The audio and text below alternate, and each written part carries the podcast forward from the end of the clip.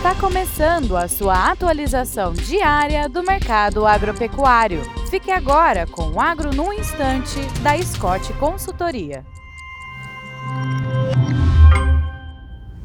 Olá, meu nome é Alcides Torres, eu sou engenheiro agrônomo e analista de mercado da Scott Consultoria. O papo de hoje é essa guerra entre Israel e o Hamas, né? Um ataque covarde do Hamas sobre Israel. Mas o que isso significa para o Brasil? Do ponto de vista agrícola, a gente nós destacamos três pontos do ponto de vista do agronegócio brasileiro. O primeiro deles é que se essa guerra se prolongar, certamente nós vamos ter aí um aumento do preço dos fertilizantes. O Brasil Brasil é importador de fertilizantes de Israel notavelmente o cloreto de potássio. Tá? É, com relação à carne bovina, Israel responde por um e meio da exportação de carne brasileira, de carne bovina brasileira. É claro que não tem o tamanho do mercado chinês, que a gente está, que é exuberante, mas qualquer mercado perdido é sempre um, um drama, um problema. E a terceira, o terceiro fato é a possibilidade de aumento do preço do óleo diesel, cujo agronegócio brasileiro é grande consumidor. Em suas máquinas, é, caminhões, caminhões, é, trens, etc. Tá? O petróleo é, já subiu aí perto de 4% em função da guerra e a gente sabe que o mercado funciona de expectativa. Então a guerra lá no Oriente Médio, lá no, do outro lado do mundo, acaba nos afetando aqui na América Latina. É isso aí, espero encontrá-los todos gozando de boa saúde, fazendo bons negócios e até breve.